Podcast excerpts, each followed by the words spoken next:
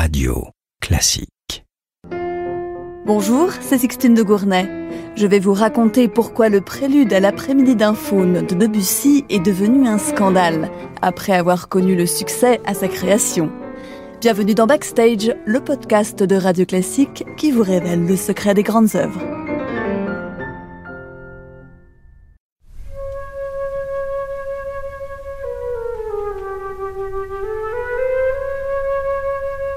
Tout commence avec un poème de Mallarmé, L'après-midi d'un faune.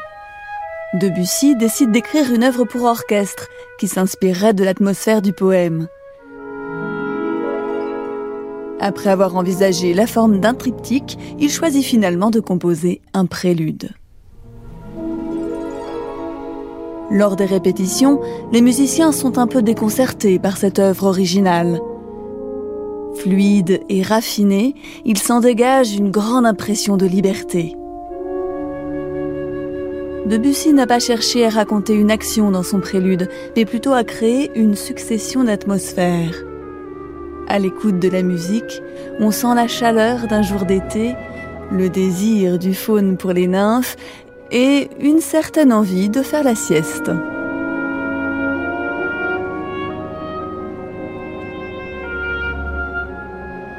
Un instrument en particulier personnifie le faune, c'est la flûte, avec laquelle les artistes le représentent depuis des siècles.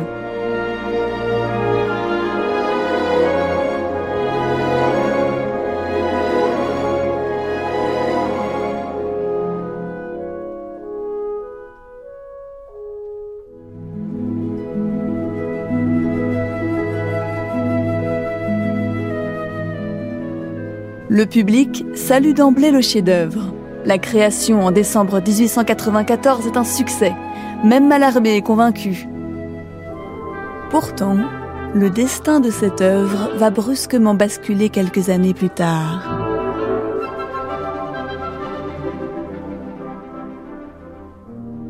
En 1912, Serge Diaghilev, le directeur de la compagnie des ballets russes, choisit la partition de Debussy pour la création phare de sa saison. La chorégraphie est confiée à Vaslav Nijinsky.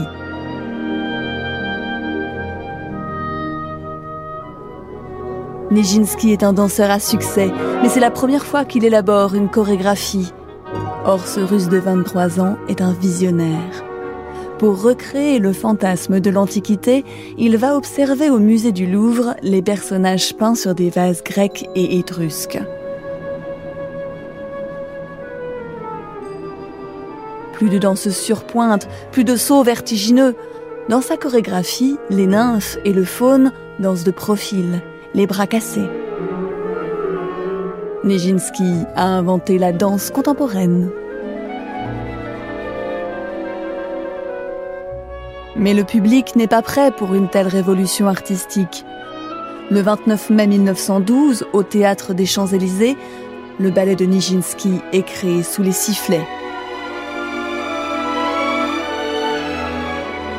Le scandale éclate à la dernière scène lorsque Nijinsky, maquillé en faune, mime un orgasme sur l'écharpe volée à la nymphe. Le public bourgeois, très à cheval sur les bonnes mœurs, est choqué et la presse se déchaîne. Nijinsky écope même d'une amende pour atteinte à la pudeur.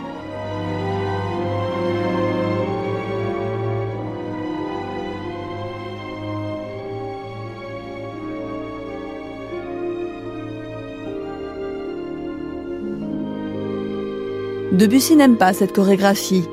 Il trouve qu'elle ne correspond pas à sa musique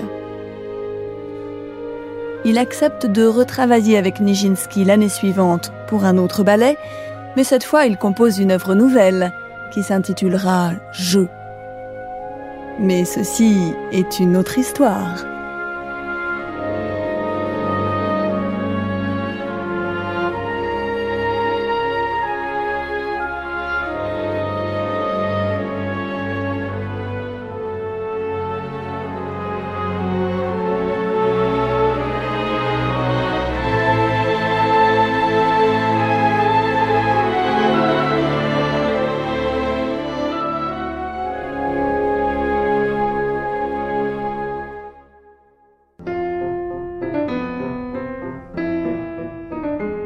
Ce podcast vous était proposé par Radio Classique.